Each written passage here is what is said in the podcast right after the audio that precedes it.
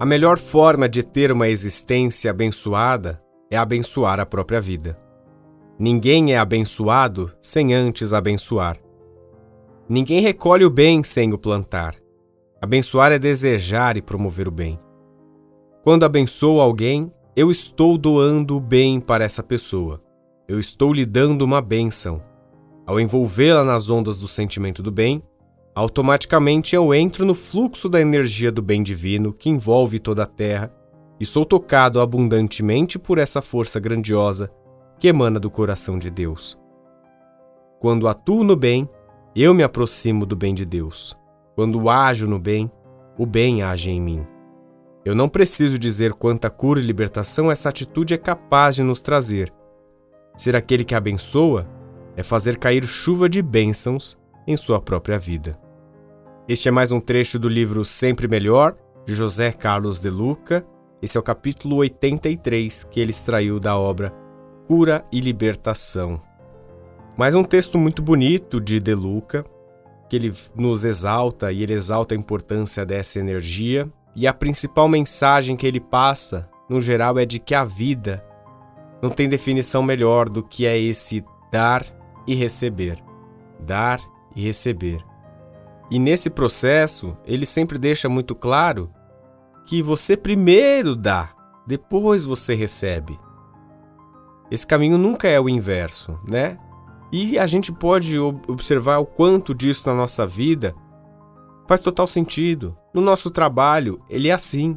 A gente dá, depois a gente recebe. Aí, no sentido literal da coisa, né? A gente faz o nosso trabalho, depois a gente recebe a recompensa por isso. Quando a gente pensa nas nossas relações, né? Você oferece aquilo que você tem para uma pessoa e você depois recebe essa pessoa em sua vida. Como a sua esposa, como seu marido, como um seu amigo, como algum familiar querido, né? Essas relações são construídas sempre pela troca, mas é importante, fundamental que você primeiro ofereça. Ofereça o seu coração, a sua humildade, a sua simpatia, por que não? E depois você recebe, em troca, essa lealdade, essa parceria, esse afeto, esse amor. Então, a melhor forma da gente ter uma existência abençoada é abençoar a própria vida. Ninguém é abençoado sem antes abençoar, ninguém recolhe o bem sem o plantar. Abençoar é desejar e promover o bem. Aqui eu também fiquei pensando muito sobre o trabalho de, de passes né, que existe na casa espírita. É um trabalho de total doação, né? Muitas vezes as pessoas podem não conhecer, mas aquele passe espiritual ele exige uma doação da pessoa que faz esse trabalho. Ela muitas vezes tem que ficar algum período é, sem alimentar, por exemplo, da carne, porque pode conter ali uma questão da energia. Isso depende também é, de centro para centro. Uma alimentação saudável, que ela esteja sempre vibrando, que durante a semana dela ela tenha tido uma semana equilibrada, né, com pensamentos positivos, especialmente no dia do trabalho na casa espírita. Então, é, é um trabalho sempre de dar primeiro.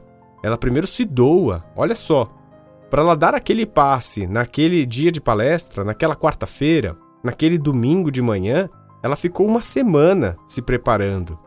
Ela se doou.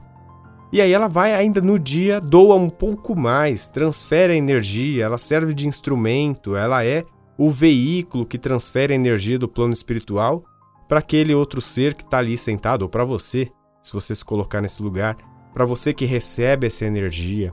Então ela primeiro dá e aí ela recebe as recompensas espirituais do seu trabalho de caridade. Mas isso é caridade? É caridade. Não é entrega? Caridade não é se doar pelo outro. Caridade não é esmola. Não é só esmola.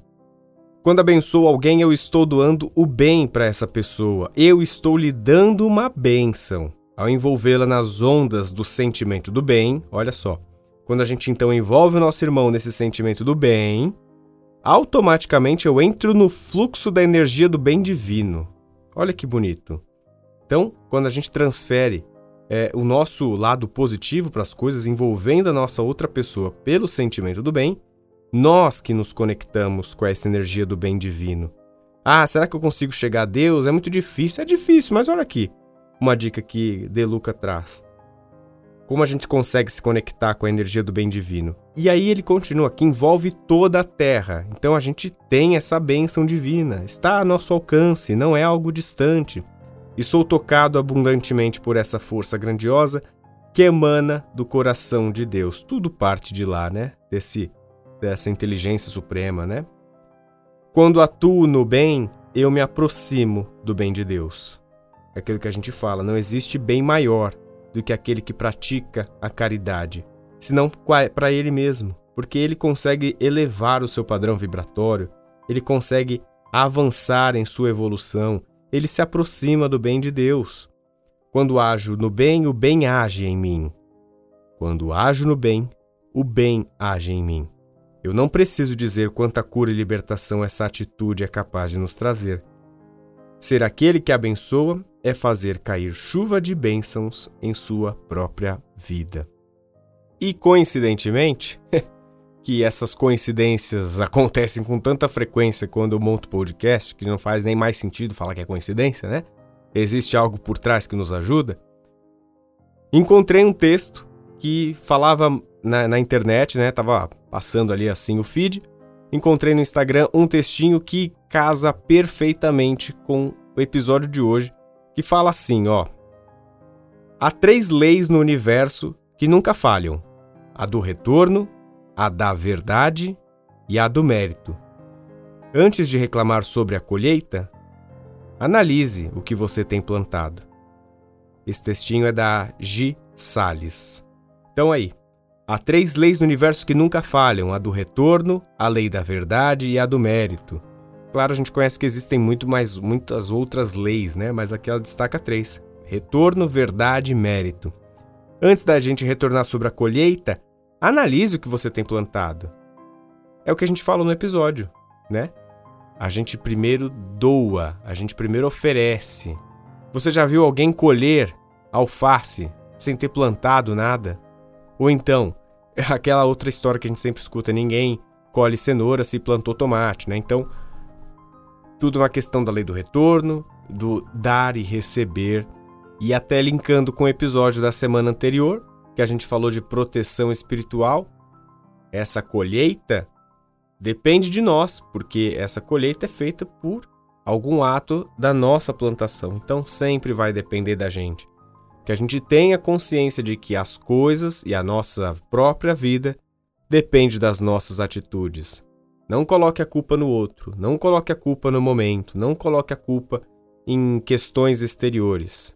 Observe como você age, como você planta, para você depois poder colher aquilo que hoje você tem em sua vida. Minha vida está complicada, é tudo por conta das minhas ações? Sim. Não por conta, às vezes, dessa experiência. Às vezes você está corrigindo, você está fazendo um lindo papel, mas é necessário corrigir plantações mal feitas em vidas anteriores. Mas eu não sei, pois é, é um pouco difícil ter que lidar com isso, mas há aquela bênção divina do esquecimento que a gente tem a oportunidade.